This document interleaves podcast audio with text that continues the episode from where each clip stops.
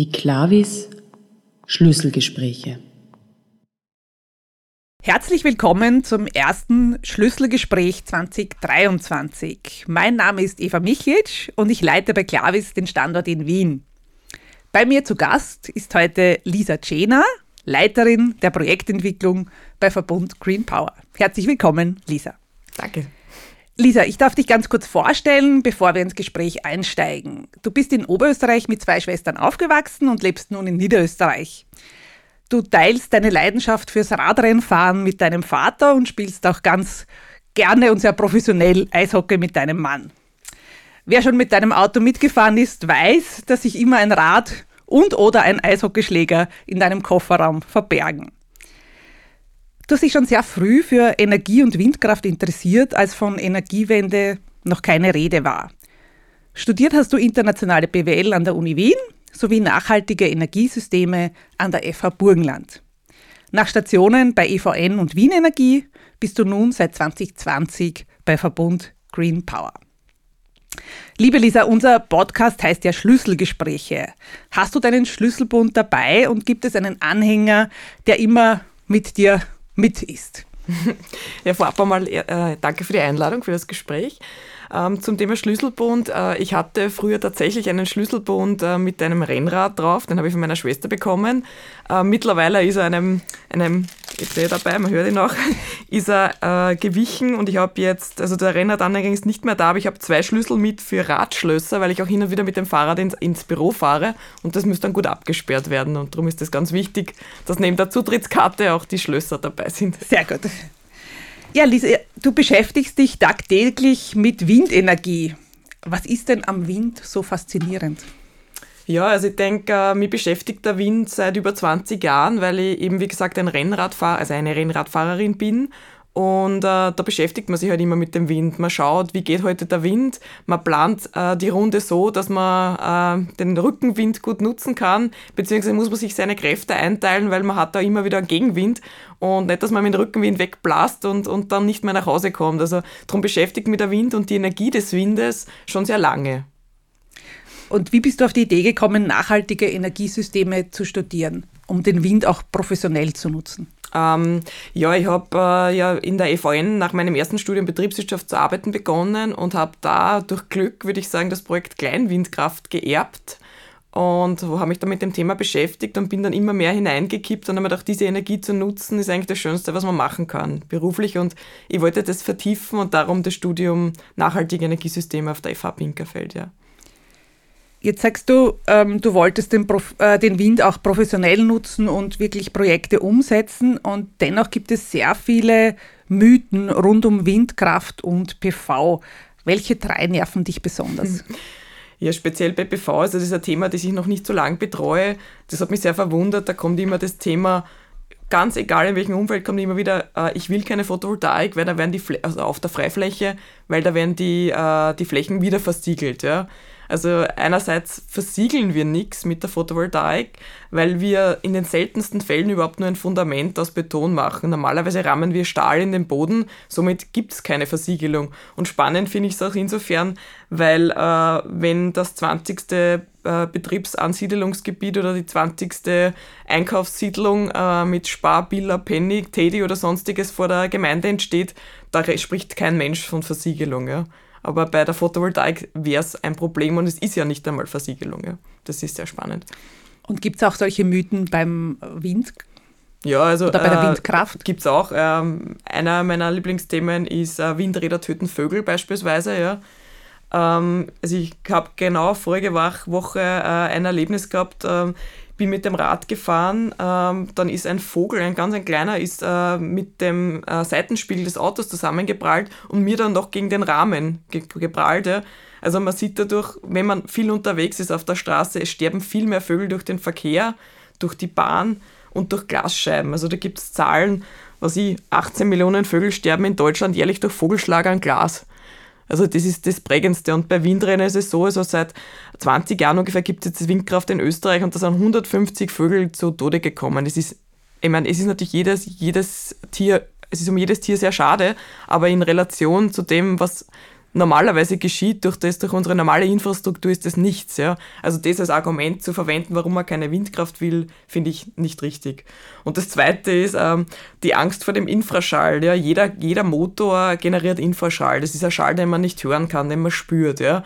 Und da wird auch immer wieder gesagt, ja, das Windrad, das lustigerweise ja mindestens 1200 Meter entfernt ist von einem Wohngebiet, ja, produziert Infraschall und ich will es deswegen nicht. Ja. Der Infraschall, der dort produziert wird, kommt nie bei dem Haus an, erstens. Und auf den Kühlschrank oder den Motor im Auto verzichten würde ja auch niemand. Ja. Und das ist ein unmittelbarer Infraschall, aber vor dem hat man lustigerweise keine Angst. Ja. Also das finde ich auch sehr, sehr spannend immer wieder. Dankeschön für den ersten Einblick. Einer der Hauptgründe für die steigende Bedeutung der Windenergie ist der Klimawandel. Die Erderwärmung gilt als eine der größten Herausforderungen. Äh, warum sprechen wir bei Windkraft eigentlich von alternativen Energieformen? Es ist deswegen alternativ, weil eigentlich 64 Prozent von den Energieformen, die wir sonst haben, fossil ist.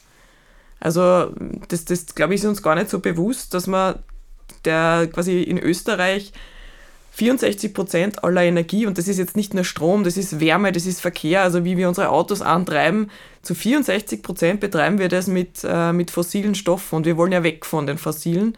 Ähm, das ist ja das Ziel bis 2040. Und äh, Wind, Sonne, Wasser, das sind eben die alternativen Formen, dass man eben wegkommt von diesen. Vielleicht hier gleich eine Anschlussfrage. Wir haben ja einen äh, Stromverbrauch pro Kopf äh, seit den 70er Jahren, der kontinuierlich gestiegen ist und jetzt eigentlich äh, nun seit ein paar Jahren auch aufgrund von Corona äh, stagniert. Warum brauchen wir eigentlich neue Energiewellen? Reicht es nicht aus, Strom zu sparen? Ähm, na, also es, es, es reicht nicht aus, Strom zu sparen weil ähm, wir müssen ja, also wir wollen ja, eines, wie ich gerade erwähnt habe, wir wollen ja weg von den, von den Fossilen, die wir jetzt eben noch zu 64 Prozent nutzen. Ja? Und um da wegzukommen, müssen wir gewisse Dinge substituieren. Ja?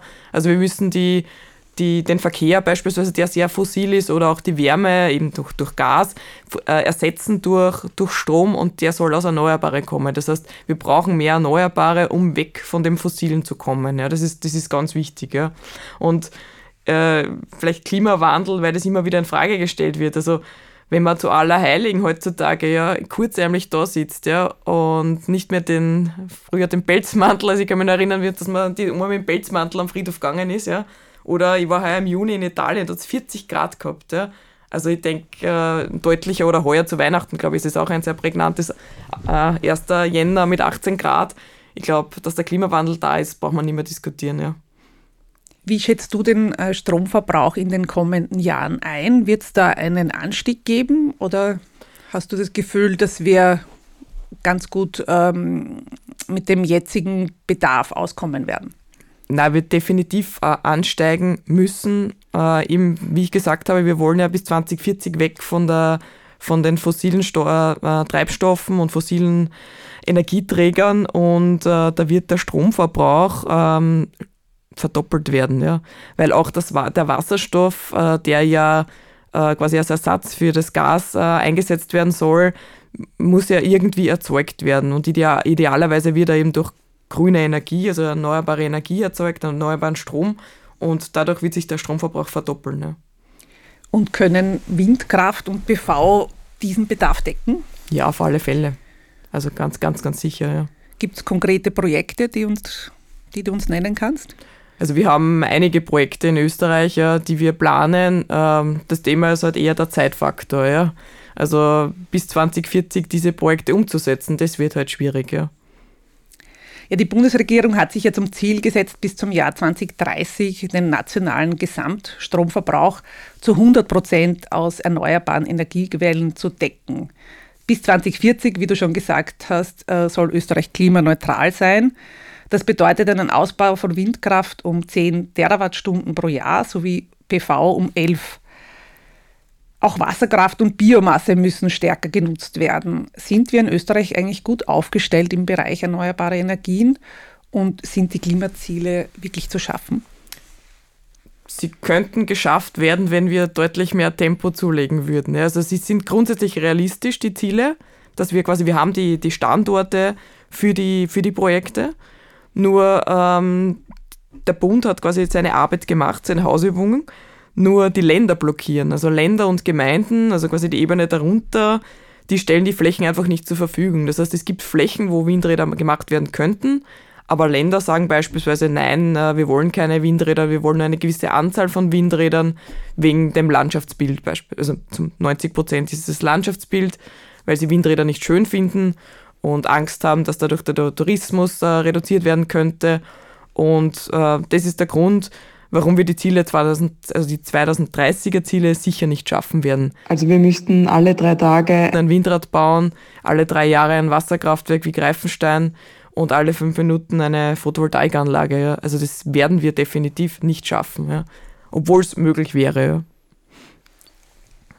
Wenn du jetzt Projekte ansprichst, also wenn wir 2040, das sind jetzt 17 Jahre, wir haben heute den äh, 9. Jänner, 2023. 17 Jahre ist zwar eine lange Zeit äh, in einem Leben, aber für Projekte doch nicht so ähm, lange. Ähm, laut dem Strategiepapier von Österreichs Energie aus dem September 2020 haben wir derzeit kein Erkenntnis, sondern ein Umsetzungsproblem. Wenn wir so viele Projekte brauchen für die Klimaneutralität bis 2040, warum dauern dann Projekte noch immer im Schnitt acht bis zehn Jahre? Was behindert in der Umsetzung mhm. und wo liegen die größten Hürden? Also aus meiner Sicht liegen die größten Hürden einerseits an den Bundesländern und an den Gemeinden, weil sich die, die Ziele der Länder mit den Zielen der Gemeinden ähm, widersprechen. Also nicht die Ziele der Länder, die Ziele des Bundes widersprechen sich mit den Landeszielen. Ja. Also der Bund hat ja, wie gesagt, diese 2030er, 2040er Ziele festgelegt, nur die finden sich in den Zielen für die, die einzelnen Bundesländer zum Teil einfach nicht wieder. Ja. Das heißt, da müssten Flächen ausgewiesen werden, wo man Projekte macht. Ja. Und das ist einfach nicht der Fall. Es gibt ganz im Gegenteil, es gibt uh, Richtlinien, die die Projekte behindern. Ja. Es gibt Photovoltaik-Richtlinien oder Windausschlusszonen in einzelnen Bundesländern, die dann sagen, nein, hier kommen keine Windräder. Das heißt, das ist ein großer Zielkonflikt. Es gibt das große Ziel, das aber dann nicht runtergebrochen wird auf die Länder. Und das ist das eines der Hauptprobleme. Es ist nicht das UVP-Verfahren per se, sondern es ist einmal dieses Thema das vor dem Genehmigungsverfahren liegt eigentlich, ja, dass man gar keine Flächen vom Land bekommt. Das ist das eine Thema und das zweite ist, den Gemeinden blockieren auch sehr gerne, ja. Also die Bürgermeister treffen oft keine Entscheidung oder wollen beispielsweise das Volk einmal befragen, wie die zu einem Projekt stehen und das kostet halt wahnsinnig viel Zeit, ja. Also das verzögert ein Projekt gleich einmal um ein, zwei Jahre, ja. Diese Magst du uns vielleicht kurz skizzieren, welche Projektschritte in Mhm. für ein Projekt äh, wie einen Windpark eigentlich notwendig sind. Mhm. Gerne, gerne. Also es ist so, dass wir uns einfach einmal anschauen, äh, wo könnten wir aufgrund von Abständen zu Wohnbauland äh, Windräder planen. Also das schauen wir uns einmal an. Wir schauen uns an, wo sind Naturschutzgebiete, die werden einmal exkludiert. Also das in, in Naturschutzgebieten, äh, FFH-Richtliniengebieten beispielsweise, Ausschlusszonen, da machen wir keine Planungen. Ähm, wenn wir dann eine Fläche gefunden haben, dann sprechen wir mit dem Bürgermeister mal über das Projekt oder mit den Grundeigentümern. Also das sind so die ersten Gespräche. Dann geht es ähm, zu 90 Prozent in die Umwidmung, weil meistens hat man noch keine, keine gewidmete Fläche. Und dann startet eben schon das Thema, dass man eben, ähm, eben ähm, bei der Umwidmung ähm, meistens dann, also da machen wir sehr viele Infoveranstaltungen, also wir informieren die Bevölkerung, über das geplante Projekt, obwohl wir noch gar nicht wissen, äh, wie genau das Projekt aussehen wird, weil das verändert sich im Laufe des Projektzeitraums noch immer wieder. Ja. Und eben nach der Umwidmung wird das Projekt eingereicht, zur, meistens zur Umweltverträglichkeitsprüfung. Bei Photovoltaik gibt es das nicht, da gibt es nur andere Genehmigungsverfahren. Und nach der Umweltverträglichkeitsprüfung, wenn die positiv bescheidet ist, ähm, dann kann es sein, dass äh, der, Bescheid beeinsprucht wird und dann geht es in die Instanzen, also Bundesverwaltungsgericht, Verfassungsgericht, Verwaltungsgerichtshof. Und erst dann können wir bauen. Ja. Was ich noch vergessen habe im Vorfeld sind die ganzen Untersuchungen. Ja. Das heißt, ab dem Zeitpunkt, wo wir wissen, okay, das Projekt schaut ein bisschen konkreter aus, wir haben Verträge mit Grundeigentümern, wir haben ein Einverständnis mit der Gemeinde, dann machen wir eine Windmessung und äh, die ersten Gutachten, also die ornithologischen Gutachten werden da gestartet. Du hast ja schon einige Projekte umgesetzt und auch bei Verbund Green Power sind einige Vorhaben in der Pipeline. Welche Rolle spielt denn die Kommunikation bei der Umsetzung von Projekten? Du hast vorhin schon Infoveranstaltungen erwähnt oder auch die Kommunikation mit den BürgermeisterInnen. Also die Kommunikation ist ein, ein ganz, ganz wichtiger Punkt. Ja. ähm, wir informieren eben die Bevölkerung sehr proaktiv und sehr in einem sehr frühen Stadion. Ja. Das, die Bevölkerung ist manchmal dann ein bisschen äh, enttäuscht, da wir noch nicht 100% sagen können, wo das Windrad beispielsweise stehen wird und sagen dann, ja, warum erzählt ihr mir denn dann schon von dem Projekt? Ja?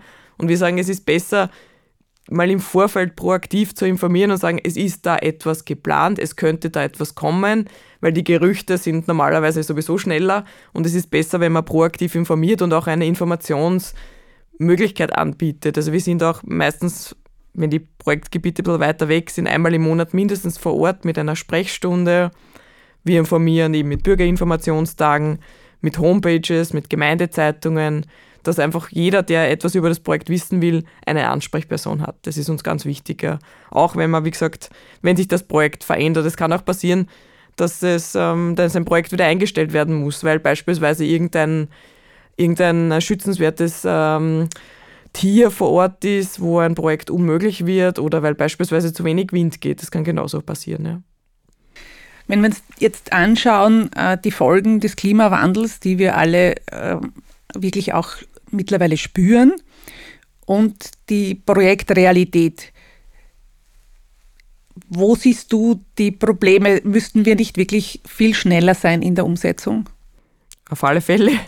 Also ich denke, wie ich es vorher schon erwähnt habe, also die persönlichen Beispiele, wie der Klimawandel schon sichtbar ist, deutlicher geht es eigentlich nicht mehr. Und wir sind eigentlich nicht mehr fünf nach zwölf, sondern Viertel nach zwölf aus meiner Sicht. Ja. Und wir müssten sehr, sehr rasch in die Umsetzung kommen. Spannend wird aus meiner Sicht ja auch der nächste Winter, ja. Wie wir da quasi mit dem, mit dem mangelnden Gas zurechtkommen werden. Ja. Und ich denke, da wird, werden hoffentlich einige Personen aufwachen und sehen, ja, jetzt müssen wir wirklich was tun. Ja. Und es kommt halt sehr oft von der Bevölkerung, ja, ich bin für die Projekte, aber nicht, nicht vor meiner Haustür. Und ähm, ja, also dank da wird dann ein Umdenken kommen müssen. Und ich denke, es ist ja auch nicht äh, angenehm, beispielsweise neben einem Hochofen zu wohnen oder neben einer Müllverbrennung. Ja, es ist halt einmal so. Jeder von uns braucht eine gewisse Infrastruktur und man muss das halt dann in Kauf nehmen, dass man das halt in der Nähe hat. Und also ich persönlich würde gern neben einem Windrad oder einer Photovoltaikanlage wohnen, weil es keinerlei Auswirkungen hat. Ja. Also die Abstände sind, müssen groß genug sein, sodass ich weder durch Schattenwurf, durch Schall, durch irgendwas beeinträchtigt werden würde. Also ich finde es auch beruhigend, auf ein Windrad zu schauen. Ja. Aber das ist halt eine Ansichtssache. Ja.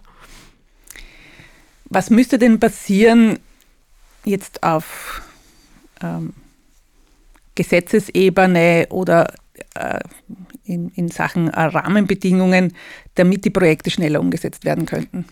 Ja, aus meiner Sicht äh, müsste vom Bund einfach viel mehr Druck auf die Länder ausgeübt werden. Ja. Also es kann aus meiner Sicht äh, nicht sein, dass sich die Länder verwehren gegen die Projekte. Jedes Bundesland müsste verpflichtet sein, die notwendigen Flächen, die vorgegeben sind, um die Ziele zu erreichen, auszuweisen. Und dann sollte eine Ermöglichung, Ermöglichungspolitik stattfinden und nicht eine Verhinderungspolitik.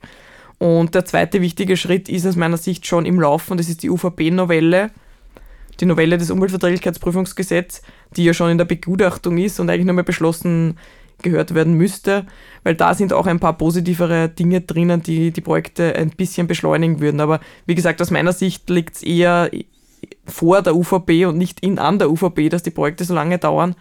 Äh, und darum müsste da eigentlich etwas gemacht werden. Und ja, also es gibt ein paar Dinge dann auch vielleicht, äh, dass Sachverständigen mehr mit Personal versetzt, also dass es mehr Sachverständige gibt, ja, weil bei Behörden oft das Thema ist, sie würden ja gern schneller sein, aber sie haben zu wenig Personal. Und also das ist ein großes Thema, dass es zu wenige Sachverständige gibt, die die Projekte dann beurteilen können. Das wäre aus meiner Sicht auch wichtig vom Bund, dass man auf dieses äh, Thema setzt. Und auch eben Sachverständige, man kann die auch bundesweit äh, quasi vernetzen und auch, wie gesagt, austauschen oder ja, bundesweit einsetzen. Ja. Und das wäre, glaube ich, ein sehr hilfreicher Schritt. Ja. Eine Verständnisfrage, passiert das derzeit nicht? Nein, also jedes Bundesland hat seine eigenen Sachverständigen und eben äh, sehr, eben aus meiner Sicht zu gering besetzt und das verzögert natürlich auch sehr stark. Ja. Wenn wir einen Blick äh, auf Europa werfen, gibt es ein Land, das ein Vorzeigebeispiel in Sachen PV oder Windkraft ist?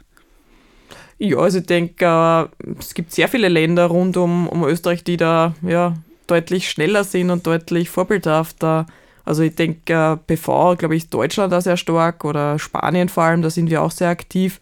Aber auch im Windbereich, es ist in Spanien, wir haben da auch Projekte deutlich leichter und schneller wie in Österreich. Ja. Also da gibt es schon ein paar, ein paar Staaten oder im, beispielsweise in, in Deutschland, äh, nicht in Deutschland, beispielsweise in, in Italien und in Spanien muss man sich in der Genehmigungsphase noch nicht genau konkret festlegen, welchen Typ von Windrad man installieren muss, ja, will. Man, äh, man legt fest, ich will ein Windrad mit 200 Meter Gesamthöhe, einen Rotordurchmesser von 140 Metern und dann kann man jede, jede Anlage, die man, also die diese Kriterien hat, auswählen. In Österreich und Deutschland ist es noch so, dass man einen ganz konkreten Anlagentyp jetzt schon auswählen muss. Und äh, wenn das Projekt dann zehn Jahre dauert, bis es genehmigt ist und baufähig ist, äh, dann kann es schon, dann kommt es in der Regel sehr oft vor, dass man diesen Anlagentyp gar nicht mehr am Markt bekommt. Ja. Also das ist ein kleines Beispiel, wie man Projekte auch beschleunigen könnte oder die halt sehr hilfreich wäre, ja, die Idee. Und was macht man dann in so einem Fall? Äh, in Österreich und Deutschland ist es so, dass man eben, wenn man dann wirklich bauen dürfte, laut Bescheid, und es gibt die Anlage nicht, dann muss man halt wieder eine Änderungsgenehmigung einreichen, die dann wieder ein bis zwei Jahre dauert. Ja. Liebe Lisa, es gibt viel zu tun. Eine Frage zum Abschluss. Welche Headline würdest du 2023 gerne lesen? Also die würde ich gerne ähm, bereits im Februar lesen, wenn möglich, damit was weitergeht. Der Ausbau der erneuerbaren Energie wird nun endlich beschleunigt. Die notwendigen Flächen wurden ausgewiesen. Das klingt sehr erfolgsversprechend. Herzlichen Dank fürs Kommen. Äh, für 2023 wünschen wir dir und deinen Projekten gutes Gelingen und viel Rückenwind. Vielen Dank. Es gibt also viel zu tun in Österreich nicht nur für die ProjektwerberInnen. Neben der Entkräftung der vielen Mythen und Geschichten rund um Photovoltaik und Windkraft müssen wir verstärkt auf Kommunikation setzen. Das heißt, die Bevölkerung ist frühzeitig einzubinden und es gilt, transparent zu informieren.